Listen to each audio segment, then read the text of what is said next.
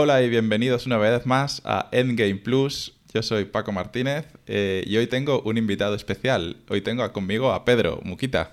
Hola, ¿qué tal? Pues aquí estamos grabando el programa porque lo grabamos la semana pasada y salió Rana y aquí estamos otra vez. Sí, sí, parecía que estábamos en una catedral. Habría sido una edición especial del programa, ¿eh? Menudo reverb. Especial que coros. Exacto, pues... faltaban los niños cantando. Hoy venimos a hablar de Remnant from the Ashes, un juego que salió en 2019. Y me traigo a Pedro porque lo hemos jugado entero en cooperativo y creo que es la mejor experiencia para, contar cómo, qué nos ha parecido este juego. Sí, estoy de acuerdo. así a grandes rasgos, ¿qué te parece a ti? luego entramos en detalles, pero ¿qué, qué, opinas tú del juego? Pues eh, digamos que hicimos la review en tiempo real mientras jugábamos. Eh, al principio estábamos bastante entusiasmados, luego le fuimos viendo las costuras, acabamos abandonándolo, también un poco por el ansia de que nos pilla el toro de las tofás y compañía. Eh, me parece un, buen juego, pero es el típico juego de 8, ¿no? que parece ya un meme, un doble A muy apañado, que seguramente venda más por el boca a boca que por la publicidad en sí, o incluso que por la calidad del juego. Pero vaya, que es un buen entretenimiento hasta que te agotas, que, ya depende de cada uno. Pues creo que no se puede resumir mejor, así que hasta aquí. Eh, no. no, no, Pero sí, estoy muy de acuerdo. Estoy muy de acuerdo que es un juego, eh, lo que se define como un juego de 8, ¿no? Y, que te rellena, te rellena huecos. Pero bueno, vamos. Para hablar un poquito antes del juego, como, como suelo hacer, vamos a dar una pequeña ficha técnica, unos datos. El juego salió el pasado 20 de agosto, en 2019. Yo, de hecho, lo, lo compré de lanzamiento y lo devolví porque no me terminó de gustar en solitario. Luego hablaremos de eso. Y bueno, el juego está desarrollado por Gunfire Games, que es un estudio formado por ex gente de Crytek USA, que chapó, eh, yo no sabía que había chapa, pero bueno, chapó. Y son los que hicieron en su día la Definitive Edition de Darksiders 2 y Darksiders 3. Pues un poco lo que decíamos, ¿no? Juegos de 8.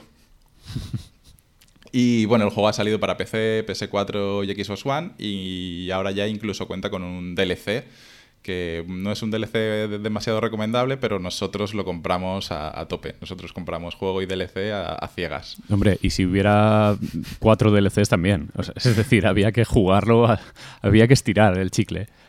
Sí, sí. Y eso que el DLC es un poco decepcionante en cuanto a lo que añade, pero bueno, eh, estaba ahí y había que darle, ya que te, pones, te, pones con todas las Cuando hay packs en Steam, te estimulan. Le das a comprar y ya está. Eh, nosotros lo hemos jugado en PC eh, hemos jugado entre 15 y 20 y pico horas, eh, más o menos cada uno. Y bueno, la campaña podríamos resumir que se termina en unas 8 horitas y luego ya es darle a lo que se considera el endgame del juego o el farmeo del juego. Pero por describir qué es Remnant from the Ashes, eh, podríamos decir que es una mezcla entre un Souls ligerito, sin ser muy no penaliza las muertes, por ejemplo. tiene esos componentes de Souls de la estamina, de las hogueras y demás, pero no, no es muy difícil ni tampoco es muy, ¿cómo se dice?, que te penaliza demasiado. Y luego podríamos decir con, de con Diablo o de Division, así, eh, un RPG de lootear y de recorrer mazmorras, por decirlo de alguna manera. Pero sin llegar a ser un, un looter shooter, porque no vas cogiendo objetos generados aleatoriamente, sino que los objetos se parecen más a los de, a los de Dark Souls. Son objetos eh, únicos y que hay los que hay en el juego y ya está. Sí, exacto, no tienen color, vaya, no tienen categoría, salvo las piezas para construir armas, el resto pues son objetos únicos. Sí, los enemigos lo que tiran es munición o materiales para mejorar las armas y ya está.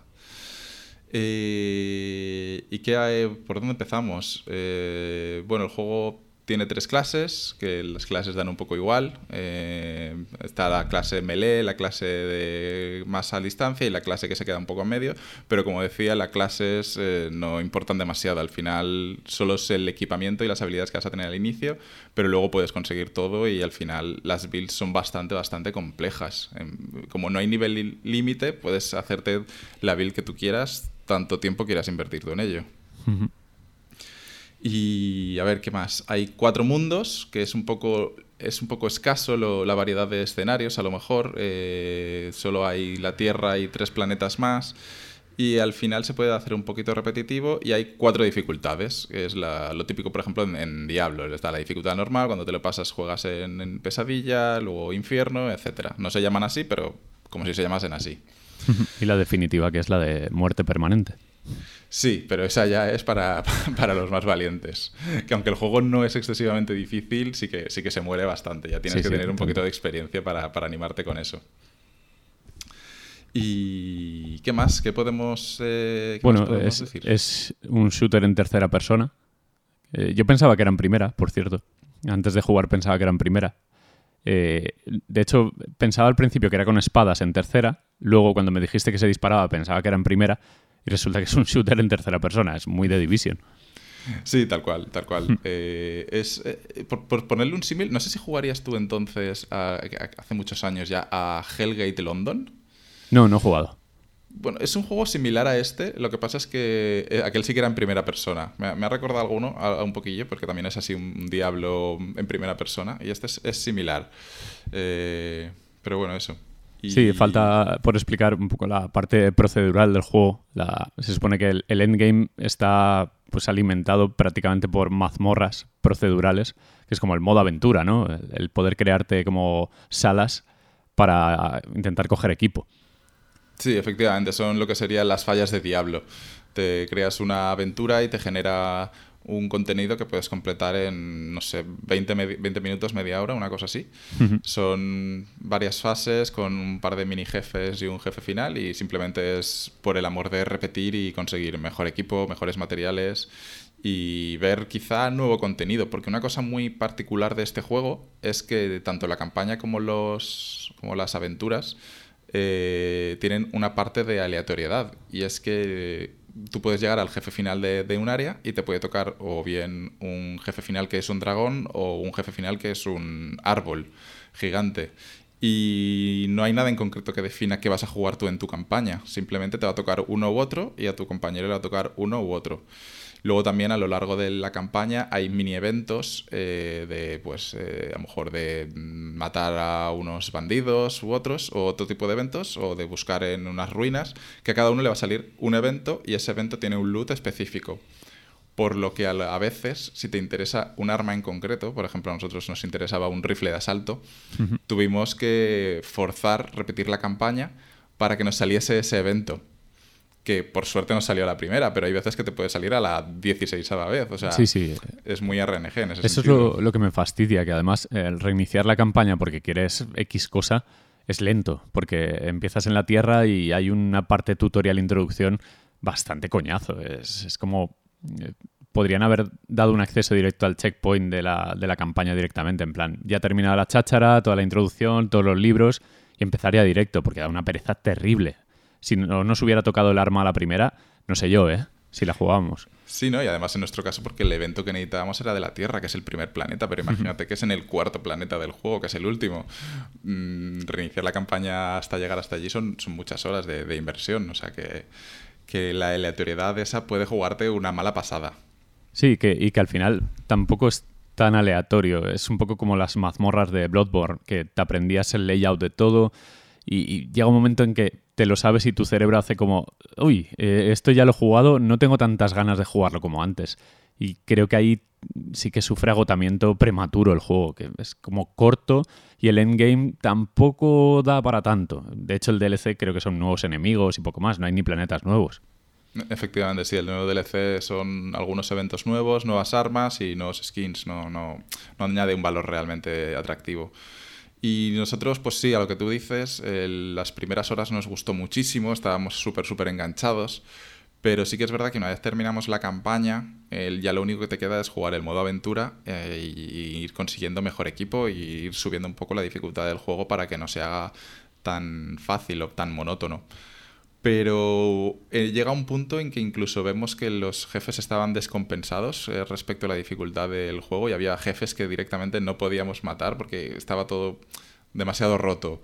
Y ahí es cuando empezamos a perder un poco la ilusión por el juego y a partir de las 15 horas creo que fue ya dijimos, bueno, pues hasta aquí. Sí, tal cual. Además, eh, creo que le falta, me pasa como con los Darksiders, aparte de que creo que le falta personalidad, y esto es una apreciación muy mía, lo veo como muy genérico. Eh, de hecho, el primer escenario me recordó mucho a, la Tierra en Destiny, muy, muy parecido. Con el óxido y tal. O sea, los colores son muy parecidos. Luego está Pandora de Avatar, que es igual. O sea, los cuatro mundos son como muy sacados de otros juegos o de otras películas. Eh, le falta el diseño de producción que puede tener Dark Souls. Y, siempre recurrimos a los Souls y comparación cansina y tal. Pero le falta esa magia, ese toque de lo inesperado. Y este es un poco más como. Eh, lo ves venir.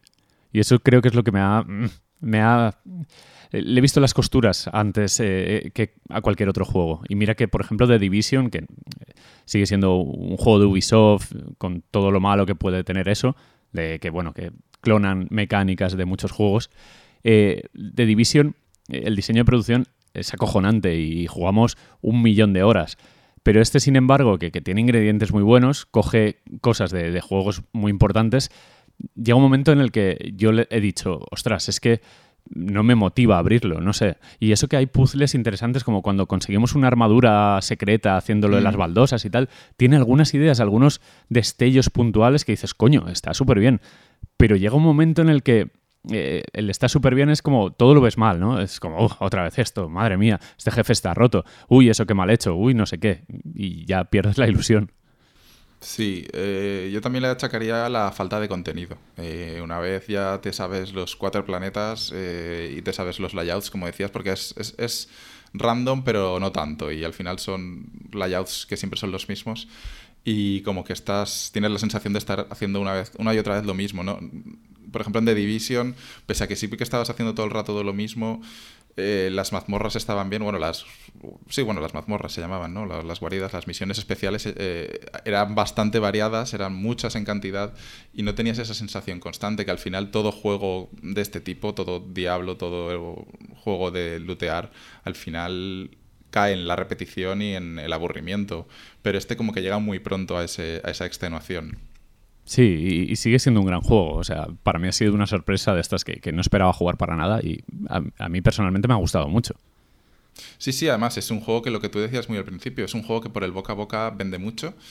Eh, de hecho, les ha ido genial. Creo que han vendido un millón de copias o un par de millones de copias, o sea que es súper bien para este tipo de juego y que tienen en mente DLCs, o sea que bueno, que lo, lo están manteniendo.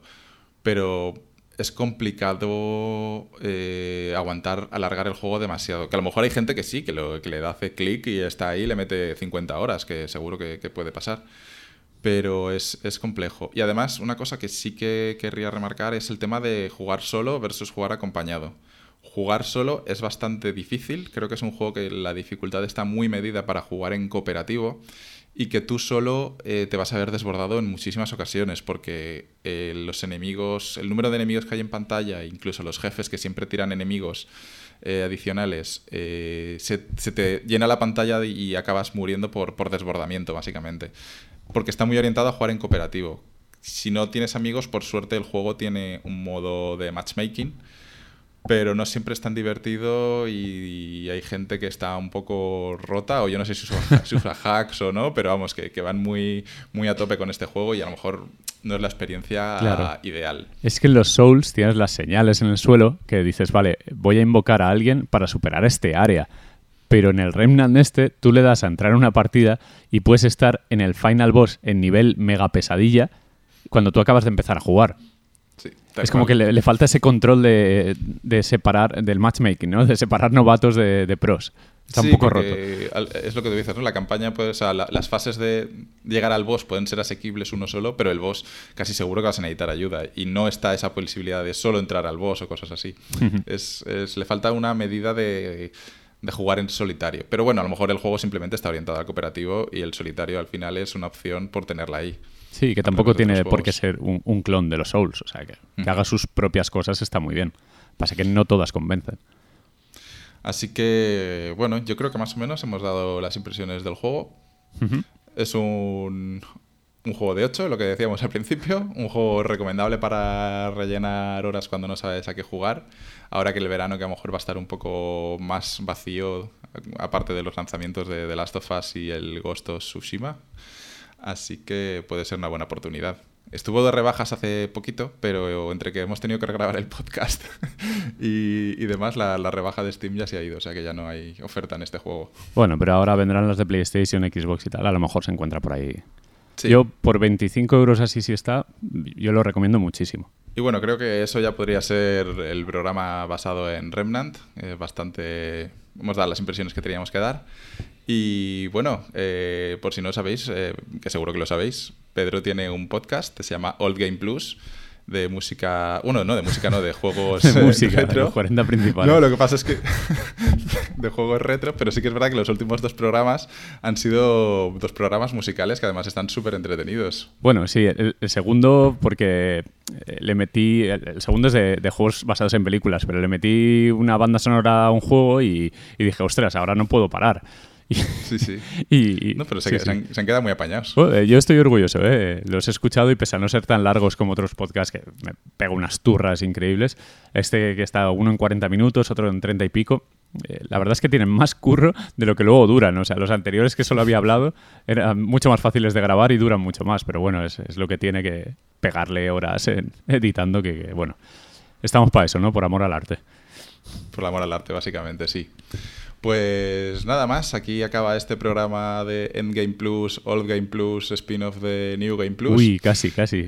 Casi se viene, ¿no? Falta una película solo para los Vengadores. Y nos escuchamos pues la próxima semana. Hasta luego. Chao.